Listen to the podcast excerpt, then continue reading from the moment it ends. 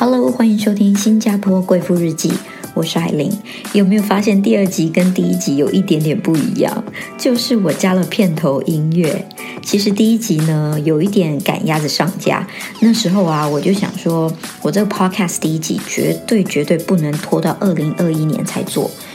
虽然中间一度有点想偷懒，想说不然就拖到农历年好了，反正过农历年才叫真的过新年。但是还是受不了良心的谴责，于是，在去年的最后一天，我就逼自己赶快速成版的把它录完了，然后抛到网络上。所以第一集有一点阳春，非常的不好意思。第二集呢，为了展现一下我的诚意，我就加了片头音乐，这样听起来有没有稍微像样一点？整个这个跨年的连假呢，新加坡居然下起了久违的暴雨，就是那种台风来的狂风暴雨。所以呢，原本计划好的行程啊，野餐、踏青、带小孩骑脚踏车，就真的是全部泡汤了。不过我们还是尽力的，就是带小孩出去风雨无阻的兜兜风也好啊，试着去商场找些空旷的地方，让他们跑一下，放个电这样。然后呢？昨天晚上我就在想说，诶，我到新加坡已经快要两个月了，在十天就两个月了。其实呢，蛮多朋友会问我说，诶，你到新加坡适应吗？喜欢吗？我必须说啊，我比想象中快很多很多的喜欢上新加坡。即使我之前在香港住了八年多，我一开始也没有这么快喜欢上香港。顶多就是跟自己说我要来这里过生活，我要适应。一直到后几年，人家问我喜不喜欢香港，我可能会说喜欢啊，就是过日子嘛。但我不太会主动的去说我好喜欢香港哦，这样子我就感觉哦很正常，我在这里生活这样子。但是我昨天居然跟我老公在聊天，说我发现我很喜欢新加坡，诶，而且我很期待接下来在这里生活的每一天。也很多朋友会问我说：“那你觉得香港跟新加坡的差异在哪里？哪个比较好？”嗯，我也比不出真的哪个比较好，但是我可以以一个生活的角度，我生活的习惯，呃，我生活的喜好，我是一个家庭主妇，是一个妈妈的这些角度呢，去分析这快两个月来我为什么会那么快喜欢上新加坡的原因，就是稍微跟香港做个比较好了。第一个呢是物价，香港跟新加坡的物价都很高，尤其是香港，真的是全世界物价最高的一个城市了吧？然后新加坡的物价也不低，所以在物价这一块，我其实还调试的蛮好的，就是 OK，差不多就是这样子的花费。但是新加坡虽然有物价高的地方，也有物价低的地方。昨天呢，我们就睡醒，然后中午就想说随便吃个午餐好了，就去牛车水那边一个很大很大的食阁，食物的食，阁楼的阁，就是一个非常大的大排档，里面都是一间一间一间的小。小店铺都是卖吃的，所以呢，你真的可以吃到各式各样的料理。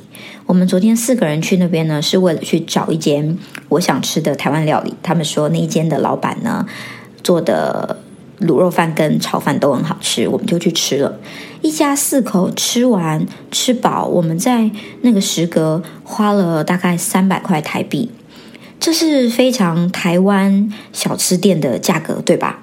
所以是非常亲民的，也非常生活化的价位，非常在我的观念来，应该这才是正常的价位。但是你知道吗？三百块台币，我在香港是不可能一家人吃完的，顶多是我一个人的份。因为在香港，有的时候我们不想煮饭的时候啊，会在家附近随便找个小餐馆、小店吃，就是那种求个粗饱，吃个将就而已，也不可能只花三百块，怎么样也得花到六七百呃台币才吃得完。所以，即使香港跟新加坡的物价都很高，但是呢，我却能。在生活中最重要的食衣住行，食放在首位，代表它是最最重要的。在吃这块呢，我可以用非常亲民的价格去吃饱，获得一餐的满足。同样的，在新加坡呢，我也有去吃一些高级的餐厅，比较好的料理。我花的价格呢，也不输给我在新加坡花，呃，我在香港花的价格。但是同样的价位，我在新加坡可以去吃服务更好，呃，食物品质更高，以及味道更正宗的料理。所以这样一比的话，新加坡的 CP 值是比较高的。因为一个家庭主妇啊，就是最喜欢花钱，要知道这个东西有没有买到它应得的。应得的价格，应得的价位，我的 CP 值一定要够，我才会觉得，嗯，我有花的值得。再来第二个，我喜欢新加坡的地方是，他们非常的亲子化，每一家餐厅都有儿童椅，也有儿童餐具。在香港的父母都知道，在香港带小孩并不是一件容易的事。哦，我是说带小孩外出，因为很多餐厅没有儿童椅，很多餐厅甚至不让你推婴儿车进来，因为一来没有空间放，二来他怕你占一个位置。所以在香港带小孩外出吃饭蛮痛苦的。可是，在新加坡呢，到目前为止，我去各个地方。都不成问题。一开始我还会有点不好意思，像我在香港的时候会说不好意思，请问有儿童椅吗？他们就是有啊。到后面是我可能才进去准备要入座，他已经帮我把儿童椅塞好了，就是把儿童也是我们的客人的这个观念呢视为一种。理所当然的存在，因为来我们店里的客人不会只是单身的，不会只是一两个人，也有可能是家庭啊。所以餐厅里有儿童椅也是正常的，这对我们爸妈来说真的是非常大的一个福音。另外呢，不知道是不是我观察的比较多，还是我多虑了，我发现新加坡的路人对于小孩有一种莫名的热情的关注。我说的关注不是那种我们可能在台湾路上阿桑会来说。孩子哭是不是饿了？是不是冷了啊？不给他穿袜子诶，刮掉不是这种，是他会他也会默默的去看你的小孩。像好几次我会遇到路人跑来跟我说：“你的小孩在摸那个圣诞树哦。”我说：“哦，我知道。”他说：“你还是看一下好了。”我想说：“嗯，要看什么呢？要不然就是过来说。”你的小孩在那个那个树旁边玩哦，我说我知道啊，然后说你要看一下哦，我说嗯好谢谢，我在想可能是。他会帮你分析这件事之后有可能会发生的危险性，比方说我儿子去看那个圣诞树，他会不会伸手去扯那个树叶，会把那个铃铛扯下来，所以叫我要以防万一。或者是我儿子在树丛旁边，有可能他会去摸那个蚂蚁，或者去摸那条虫，叫我以防万一，就觉得很可爱。然后有一次啊，就是我老公转身要拿一个东西。但他走的比较快，我还来不及去接手要拉小孩，我就听到路人叫了一声啊！我想说怎么了？就只是我儿子想要爬到旁边的椅子上坐下来休息一下而已。但是路人可能觉得，为何这个小孩可能方圆一百公分内为何没有大人出现？所以他们就有点紧张。我觉得还蛮可爱的，就感觉好像大家都在帮我顾孩子，我很安心。再来第三点，我喜欢新加坡的呢，就是很明显的，新加坡的步调比香港慢。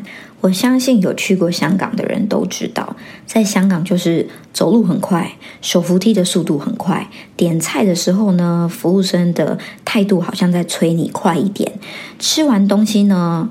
就收盘子也收很快，好像叫你赶快走，一切就是赶赶赶，忙忙忙，急急急。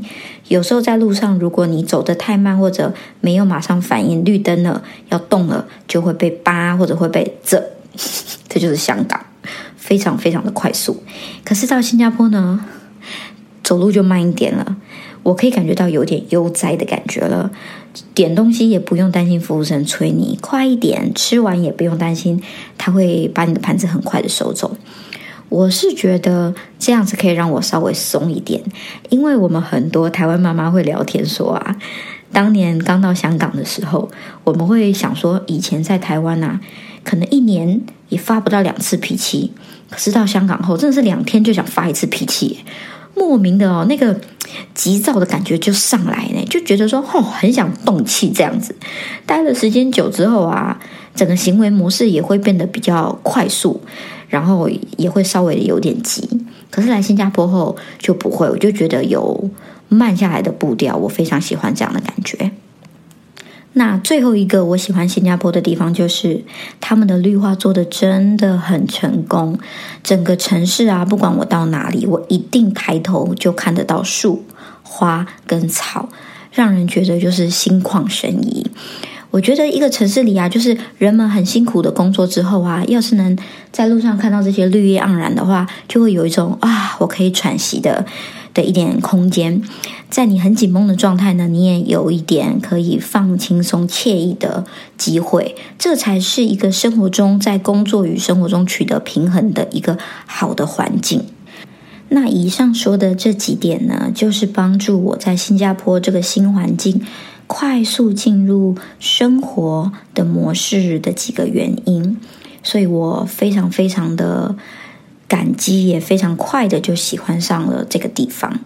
那听到这里，有没有觉得总的来说，新加坡其实很像介于香港跟台湾之间？它既有香港的那种快速、便利、都市化、繁荣，也有台湾的这种人情味、悠哉惬意。所以，当我人生到目前为止，主要就是在香港跟台湾生活后，来到新加坡，我简直就是。切换这个模式，切换的很快，如鱼得水，马上就进入状况了。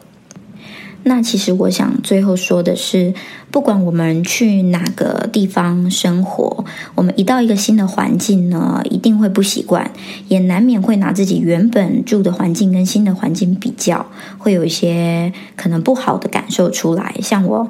一开始去香港的时候，我就觉得，为什么你们讲话一定要这么急、这么凶、这么大声？为什么不能慢一点呢？有这种感受是正常的，但是千万不要让自己陷于这种负面的执着中。如果你是来旅游就算了，大不了以后不要再来。可是如果你是要生活的话，我们尽量还是往好处看，往好处想，去发掘这个地方好的一面、好的人事物，这样子我们才可以慢慢的在新的环境中找到自己生活的步调，这才是最重要的。讲到这里，我还是要讲，我没有觉得香港不好，我其实也非常想念香港，因为它就像我第二个家一样。只是像我之前说的，我以不同身份跟生活喜好的角度去分析这两个城市的话，目前新加坡有这些，呃，让我觉得是优点的地方，帮助我更快喜欢上它。希望你们喜欢我今天分享的节目内容。如果呢有什么话想要留言给我的话，可以去我的 IG，我的 IG 账号是 Eileen 下划线 Speaking，E I L E E N 下划线 S P E A K I N G，期待看到你们的留言和反馈。那么新加坡贵妇日记，下次见喽，拜拜。